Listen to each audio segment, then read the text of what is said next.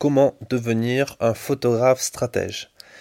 C'est le thème de cet épisode du jour, donc euh, un épisode du podcast qui s'inscrit euh, dans cette série de mon challenge 30 jours, donc un épisode par jour pendant 30 jours. Et dans cet épisode, je vais vous partager un extrait de la deuxième édition de mon livre Photographe stratège, dans lequel je reviens sur les 7 qualités du photographe stratège. En gros, les 7 mots-clés, selon moi, euh, qu'il faut, euh, qu'il faut vraiment mettre dans son ADN de photographe entrepreneur, de, euh, d'artiste, mais aussi de photojournaliste et en plus largement d'entrepreneur, de créateur. Donc, sans, sans, plus attendre, je vais vous présenter ces 7 qualités. La première, c'est la patience.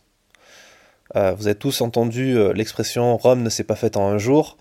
Euh, votre entreprise ne dérogera pas à la règle. Moi personnellement, ça m'a pris 5 ans de travail acharné pour que je gagne vraiment bien ma vie grâce au photojournalisme.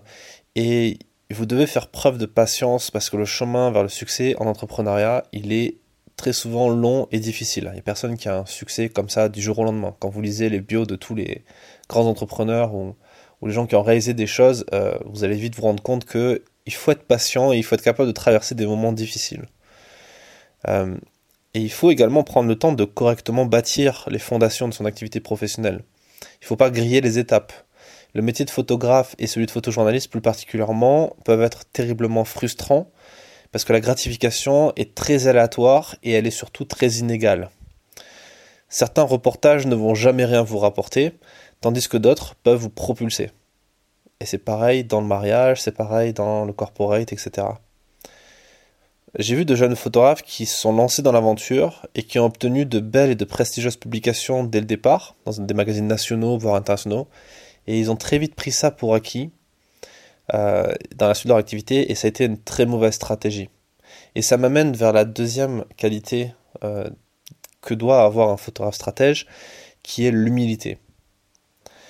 Euh, et l'humilité, c'est très compliqué à développer quand on est photographe, parce que la photographie, c'est un le métier de photographe, c'est un métier d'ego où il faut être capable euh, d'avoir une part de mégalomanie quelque part, d'être capable. Il faut avoir confiance en soi et en termes de confiance en soi, le curseur, il n'est pas facilement euh, euh, toujours au milieu. Quoi. quand on feuillette un magazine, quand on est photographe de presse, on voit des photos passer et on se dit, il y a une petite voix au fond de nous qui, qui dit, ouais mais elle est nulle la photo, j'aurais pu faire vachement mieux. Euh, le mec, bon, il doit connaître quelqu'un à la rédaction, ou c'est un pistonné, ou je sais pas trop quoi. Il y a cette part de jalousie qui, parle aussi dans, cette petite voix. Euh, et c'est bien et pas bien à la fois. Euh, on verra après la question de l'ambition, qui est aussi une des qualités du stratège. Mais l'humilité, je la mets avant parce que, selon moi, c'est encore plus important de rester humble, de savoir rester humble par rapport à son succès et au succès des autres. Parce que au final, c'est l'absence d'humilité qui va être un, un véritable frein à votre développement. Parce que ça va ternir votre image dans un milieu qui est très petit au final, où les gens connaissent à peu près tout le monde, et surtout quand ils connaissent pas les gens personnellement, ils les connaissent de réputation. Donc si vous avez une réputation de personne qui n'est pas humble, qui est un peu trop euh, mégalo, euh, ça va pas le faire. Le photographe qui se vend trop, qui se vante trop, qui se considère comme étant meilleur que les autres. Euh, il fait pas long feu dans la profession, il fait pas long feu dans le milieu euh, où le réseau est primordial. on n'a pas besoin d'être pote avec tout le monde, on, peut s'en foutre du regard des autres, mais il faut quand même faire attention à son image. Et euh, j'en sais quelque chose parce que je sais qu'il y a pas mal de gens qui, qui sont très critiques de, ce que je fais et qui, qui critiquent pas mal mon travail par moment. Mais voilà, ça, c'est en même temps c'est on n'y peut rien on aura toujours des haters mais il faut quand même viser à être le plus humble possible. Un bon stratège il sait être humble et surtout il sait le rester dans n'importe quelle situation. Euh, parce que faire preuve d'humilité ça permet de grandir et de progresser plus rapidement. Le, photographe stratège est capable de mettre son ego de côté pour comprendre euh, pour apprendre de quelqu'un d'autre qu'il juge moins bon que lui. Parce qu'on est tous l'expert de quelqu'un d'autre on a tous à apprendre des autres, peu importe notre parcours, peu importe euh, les, compétences de chacun. La troisième qualité, c'est la résilience. Donc la résilience, ça veut tout simplement dire euh, être capable d'endurer justement ce chemin qui est long, qui est difficile, qui est pavé d'obstacles, plus ou moins complexe à franchir. Et parfois, il faut être capable d'encaisser les coups durs, les critiques, les insultes ou simplement des situations préoccupantes. Par exemple, ben, ce qu'on a traversé avec le confinement, le fait d'avoir une trésorerie faible, d'avoir des pertes de, de, clients, des pertes de, budget. Il faut être capable d'endurer tout ça. Le stratège, il sait faire preuve de résilience tout au long de sa vie, c'est-à-dire qu'il est capable d'encaisser tous ses coups. Être résilient, c'est résister, c'est rester maître de ses émotions, de ses choix et de son destin. C'est prendre des claques, c'est subir des pertes, euh, c'est se faire critiquer, voire se faire insulter, et continuer comme si de rien n'était. Il y a un de mes mentors en marketing qui dit que c'est un peu extrême, mais c'est assez marrant quand il dit que si tu ne t'es pas fait insulter avant midi, c'est que tu n'as pas fait le boulot. Et, en fait, tout ça pour dire que les haters, les gens qui vous insultent, qui vous critiquent, qui sont jaloux, c'est un très très bon indicateur de succès. Ça veut dire que votre message y passe en dehors de votre premier cercle, en dehors des gens qui vous connaissent, qui, vous connaissent, qui vous aiment bien. Et il faut passer ce premier cercle pour toucher plus de monde et grandir, et faire grandir son activité. C'est obligatoire. Donc le, stratège garde la, tête froide en toute occasion et il a confiance en lui, sa capacité à surmonter les épreuves. Parce qu'il sait que les difficultés font partie du processus et qu'elles donnent sens à sa, quête. Euh, l'autre grande euh, l'autre grande vertu, l'autre grande qualité, la cinquième qualité du photographe stratège, c'est la diplomatie. Et c'est vraiment important. Euh, ce n'est pas un hasard si euh, la diplomatie est directement reliée à l'univers militaire. Et ce, depuis la nuit des temps. je ne sais pas si vous connaissez l'auteur Sun Tzu, qui était Sun Tzu, qui est le, le, chinois du, du 4e siècle avant Jésus-Christ, qui a écrit L'art de la guerre, qui est le bouquin de stratégie le plus connu au monde et le plus le plus complet au final parce qu'il y a le plus d'enseignements alors que ça date d'il y a, très très très longtemps. Euh, et euh, il écrivait dans il écrivait dans l'art de la guerre que l'art de la guerre c'est se soumettre, c'est soumettre l'ennemi sans combat. Et euh, tous les grands stratèges au cours de l'histoire ont dû actionner cet important levier pour atteindre leur, leur objectif. Toutes les toutes les les guerres ne se sont pas résolues par le combat, par la mort de centaines et de milliers de personnes la case diplomatie, elle est super importante. Et dans la vie courante, on a tout intérêt à faire preuve de diplomatie avec notre entourage. Même avec les gens qu'on aime, même avec les gens qui ne nous veulent pas de mal, a priori. Pas, des ennemis, pas des haters. Euh, avec notre conjoint, avec nos parents, avec nos proches, nos amis, nos prestataires, nos employeurs. Il faut faire preuve de diplomatie tout le temps. C'est-à-dire qu'il faut être capable de, rester maître de ses émotions, être résilient et être diplomate.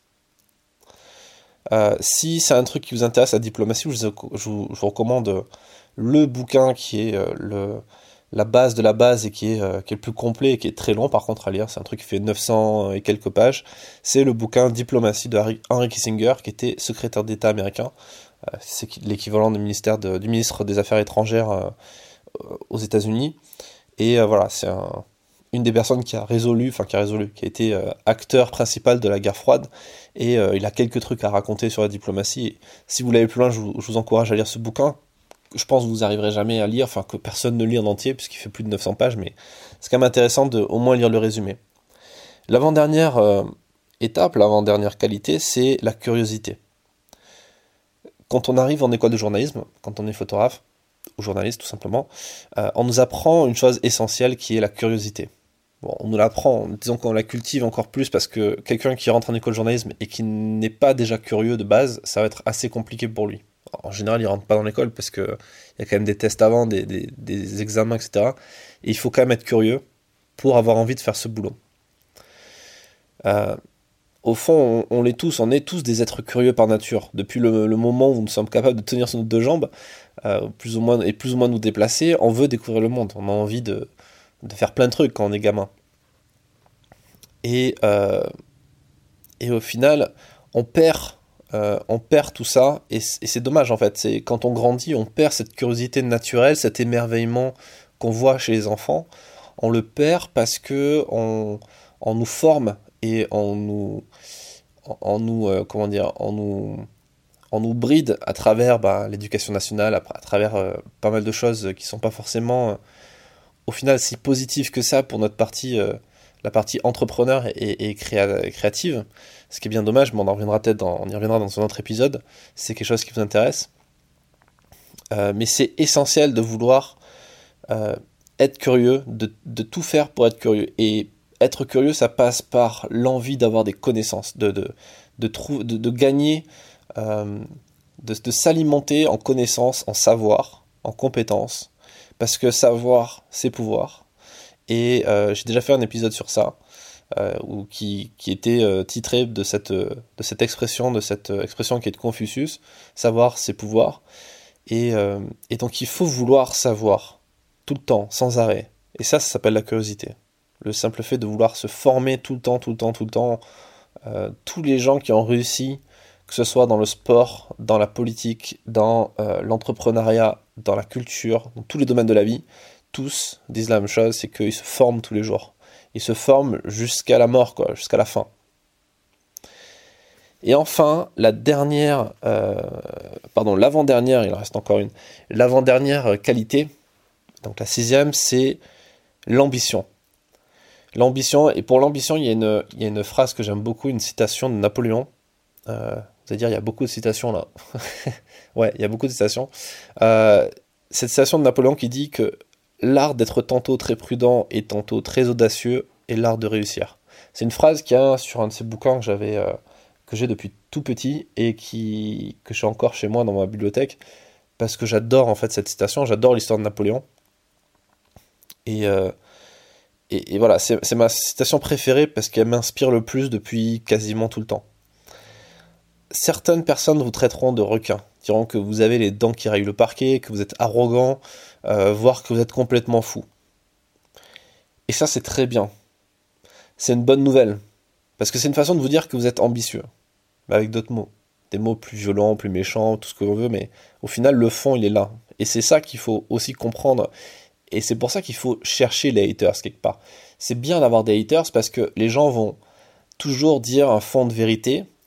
Et la vérité est quelque chose de complètement subjectif. La vérité pour, euh, pour moi n'est pas la vérité pour vous, n'est pas la vérité pour quelqu'un d'autre. Euh, on interprète les choses différemment. Et au même titre que la manipulation, le marketing, l'ambition, c'est un concept qui est neutre. Et ça, il faut vraiment le comprendre. C'est pas mauvais ou bon d'avoir de l'ambition. C'est quelque chose de neutre au final. On peut avoir l'ambition de conquérir un pays dans le sang et la douleur, tout comme on peut avoir l'ambition de créer un mouvement politique qui va émanciper des minorités euh, opprimées ou changer le monde et apporter la paix. Les deux moteurs sont l'ambition dans ces deux cas de figure. Euh, alors oui, c'est pas politiquement correct d'associer euh, ces deux visions du monde dans la même phrase, mais c'est pour faire comprendre le concept. Euh, le dernier euh, concept, justement, la dernière qualité, c'est ma préférée, parce qu'au final, c'est celle que j'ai découvert en dernier et qui m'a permis d'accélérer réellement dans mon activité et dans mon, dans mon business de photographe, c'est l'acharnement. Être ambitieux, ça sert à rien si on ne se donne pas le moyen de ses ambitions. Pour gagner une guerre, il faut une armée. Et il faut pas, il faut surtout pas battre en retraite. Il faut aller jusqu'au bout. Ça fait beaucoup d'expressions guerrières, ça fait beaucoup de. Mais en fait, je trouve ça vraiment intéressant. C'est pour ça que d'ailleurs, ce bouquin, je l'ai appelé Photographe stratège parce que je m'intéresse beaucoup au milieu militaire. Je fais beaucoup de reportages sur ça parce que c'est très intéressant pour comprendre le monde, comprendre comment ça fonctionne. Euh, les sociétés se sont construites avec des guerres et euh, la paix ne peut pas exister sans la guerre. Donc, euh, c'est important de comprendre cet univers-là. Et en plus, quand on rencontre des militaires, quand on rencontre cet univers, on se rend compte très vite que ces gens sont pas juste des, des, des, des, mecs avec des flingues en fait, qui veulent tuer d'autres gens. C'est pas, c'est un peu plus compliqué que ça finalement. Et par exemple, en termes de management, en termes de gestion des gens, d'équipe, etc., c'est vachement intéressant l'armée. Et en termes de valeur, ça l'est encore plus. Surtout quand on s'intéresse à l'histoire, quand on sait comment fonctionne le monde, comment, quels sont les grands événements qui ont bouleversé le monde ces, dernières décennies, ces derniers, euh, ces derniers siècles, c'est important de comprendre tout ça. Euh, du coup, c'est pour ça que je parle de pour gagner une guerre, il faut une armée. Et euh, je vais une fois de plus dire quelque chose qui n'est pas politiquement correct, mais qui est très direct. C'est que si vous échouez, c'est de votre faute. Point final. Euh, je ferai un épisode sur un bouquin qui m'a beaucoup aidé aussi, qui s'appelle euh, Extreme Ownership, euh, qui est écrit par en français. Le bouquin s'appelle Responsabilité absolue. Je vous ferai un podcast sur ça, c'est intéressant. c'est un bouquin qui parle de prendre ses responsabilités et du fait que quand on échoue, eh ben c'est notre faute en fait, c'est pas la faute des autres. Il faut arrêter d'essayer de rejeter, la faute tout le temps sur les autres pour justifier ses échecs. Il faut être capable d'être responsable, d'être adulte et au-delà même d'être adulte, parce qu'il y a des adultes qui ne sont pas vraiment euh, responsables, euh, être capable de comprendre ses erreurs et les accepter. C'est pas la faute des autres si vous n'arrivez pas à vendre vos photos. C'est pas la faute des autres si vous n'arrivez pas à trouver des clients, si vous ne gagnez pas assez d'argent avec la photo. Euh, c'est pas de la faute de vos concurrents, c'est pas la faute de la crise, c'est pas la faute du Covid, c'est pas la faute du confinement, c'est de votre faute. Ça fait mal d'entendre ça, hein, c'est chiant, mais euh, mais c'est le cas au final. Et c'est votre faute si vous n'avez pas le succès que vous méritez, ou vous pensez mériter. Le succès, il tombe pas du ciel. Il faut aller le chercher. Il faut se sortir les doigts et grimper cette montagne. C'est euh, et c'est facile de trouver des excuses au final. C'est facile de pas agir. C'est facile de critiquer les autres et, et de de comme c'est une façon de justifier ses échecs en disant moi si j'arrive pas les autres peuvent pas y arriver ils ont pas le droit d'y arriver c'est ça les haters au final hein. euh, mais c'est pas ça qui vous permettra d'atteindre vos objectifs. C'est pas, pas tout ce comportement euh, qui est minable au final. Hein. Euh, faut pas avoir peur des mots. On, le fait tous par défaut au début, et tant qu'on comprend pas ce qu'on fait, on, fait, on reste dans cet état de médiocrité. Et le jour où on se rend compte, on comprend qu'on est médiocre, et on fait en sorte de trouver des solutions pour sortir de cet état-là. Et pour moi, cette qualité-là, c'est l'acharnement. C'est votre acharnement et votre volonté sans faille qui vous permettra de vivre durablement de votre activité. Et euh, donc voilà, pour cette dernière, cette dernière qui, conclut bien, je trouve, le, concept, pour moi, de, photographe stratège, donc de photographe qui réussit en fait à, à avoir une vision pour sa photo, pour son style de photo, pour son entreprise, parce qu'au final, on a tous, on gère tous une entreprise, qu'on soit auteur, photojournaliste ou, artisan, on gère une activité. On est, euh, on est leader, on est chef d'entreprise, quoi. Et c'est qu'une fois que vous aurez acquis ces sept qualités indispensables que vous pourrez vous engager dans l'ascension de ce sommet pour atteindre cet objectif. Euh, un peu à l'image d'un alpiniste qui va pas se lancer dans la station de l'Everest en short et en tongs. Il faut quand même développer d'abord ses compétences, il faut être équipé, il faut avoir les compétences, les connaissances et, euh, et ses valeurs, ses vertus même quelque part, pour se lancer dans l'aventure. C'est pour ça que j'ai mis ce, premier chapitre, enfin c'est un des tout premiers chapitres du bouquin Photographe Stratège, que je vous invite à, voir, à lire si vous ne l'avez pas encore lu. Euh, le e-book est disponible pour 10 euros euh, en, en, ligne. Il y a une version print qui existe sur Amazon qui coûte de mémoire 20 euros. C'est pas un investissement énorme, et euh, il y a quand même beaucoup de valeur à l'intérieur, il y a beaucoup de résumés, de podcasts, il y a beaucoup de, passages avec d'autres photographes. Il y a une trentaine de photographes qui ont, donné leur avis euh, à l'intérieur de ce bouquin, qui partagent des conseils, leur vision de la photo, c'est assez intéressant. Euh, et voilà, pour le moment, il y a quand même beaucoup, beaucoup de retours très positifs. Surtout avec la nouvelle édition qui est arrivée il y a quelques mois, qui a enrichi. Le bouquin, il fait quand même 250 pages.